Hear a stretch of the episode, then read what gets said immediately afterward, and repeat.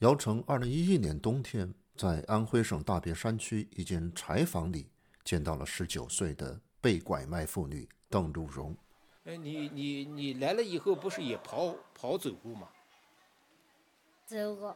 走过，他们又把你找回来了。嗯。作为退伍军人的姚成，当时是在参与人权组织“中国妇权解救被拐妇女儿童”的行动。现在背景里的声音是中国父权提供的，当时解救邓如荣时的一个现场视频。怎么死的？在这里生的？不是，在哪我就我个我也回个我听我不。因为徐州丰县铁链女事件引起的有关妇女拐卖的持续舆论风潮，姚成在二月中旬首次通过 YouTube 的视频平台回忆了这一经历。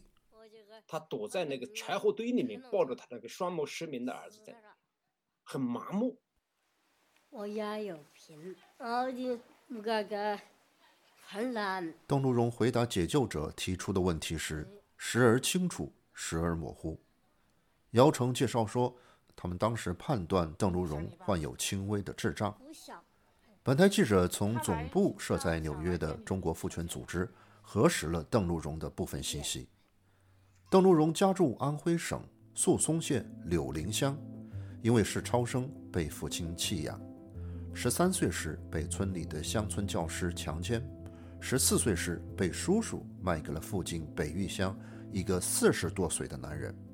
他这个丈夫也不叫丈夫了，也没有结婚了，是吧？让邓露荣在村子里面接客，村子里面从六十岁到三十岁到下面的讨不到老婆的人，跟他睡觉。一次收二十块钱。姚成介绍说，这个男人用他卖淫的钱盖起了小楼。中国妇权团队的人前去探望邓露荣，直到第三次才见到他。村子里说他受不了，他受不了这么多男人的虐待，他跑了。他经常跑，他跑到山里面去，睡在草堆里面，在地里面扒着什么专家什么东西吃，典型的一个现代的白毛女。不敢回家，但邓如荣还是要回去。姚成说，他这么做是为了看自己的儿子，还在襁褓中的儿子因为眼睛发炎，已经双目失明。姚成和同伴们解救邓如荣的这次行动并没有成功。当姚成还在柴房里询问邓如荣情况时，他已经感觉到迫近的危险。我们发现很危险，这个门口围了很多拿着扁担、锄头的过来。那什么意思？他们知道了。我们要想把这个事揭露出来，如果要揭露出来以后，这些男人是犯罪的。团队被迫离开后，去当地派出所报案，但派出所却以私了推脱，不愿插手。如今十一年时间过去了，中国父权创办人张晶今年二月二十四号在推特上说：“当地公安不作为，邓露荣至今。”饱受煎熬。张晶所领导的中国妇权，虽然在被拐受害人的家属面前是拯救者的形象，但他告诉本台，当他面对一个一个被拐卖妇女的个案时，心情常常是崩溃的。有时候我们救不到人的时候，眼睁睁的看着，看着像刚才我们提到邓慕容这样子，我们找到他，我们帮他报警，我们帮他都那个了，可是。还是解救不了他。中国妇权于二零零七年成立中国妇女儿童保护中心，开始着手解救被拐卖妇女儿童的行动。姚成告诉本台，他负责的主要是解救被拐儿童的工作，儿童中大部分又是女孩。这些儿童，嗯，被拐卖以后，就像那个铁链女一样的，被拐的时候是儿童，后来呢，长大以后呢。然后需要寻亲，所以我们在找这些儿童的时候呢，一半以上找到的都是妇女，成家生孩子以后的这些妇女。从中国法院历年公布的相关案例看，妇女被拐卖的方式多种多样，有暴力抢人、下迷药、诱骗等等，一般都是在违背受害人意志的前提下进行的。姚成分析说，女孩子被拐卖后的用途比男孩子要多得多。你买一个孩子几千块钱，养在家里还能当个劳动力，养大了以后做儿媳妇，这个省钱呐。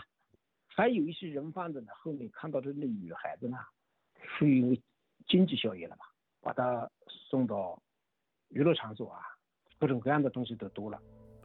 姚成的说法实际指出了被拐妇女和女孩的主要出路，包括强迫婚姻、强迫劳动和所谓娱乐场所。也有少数地方，包括山西、湖南等地，曾先后爆出有被拐卖妇女被卖尸配阴婚的案例。而娱乐场所大部分指的实际是色情行业。从全中国范围看，被拐卖女性的数量很难获得准确的数据。姚成依据他多年从事解救被拐儿童的经验，给出了一个估计。那么从八零年一直到二零一六年，呃，放开二胎，最高峰的时候，一年有将近二十万的孩子被拐。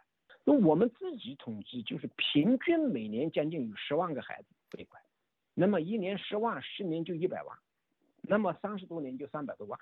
姚成前面提到，被拐儿童中大多数是女孩子，这种估计也符合世界的一般规律。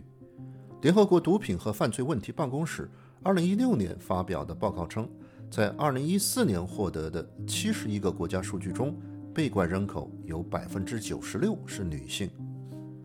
但实际上，很多被拐受害人的身份难以确认，因而难以被统计。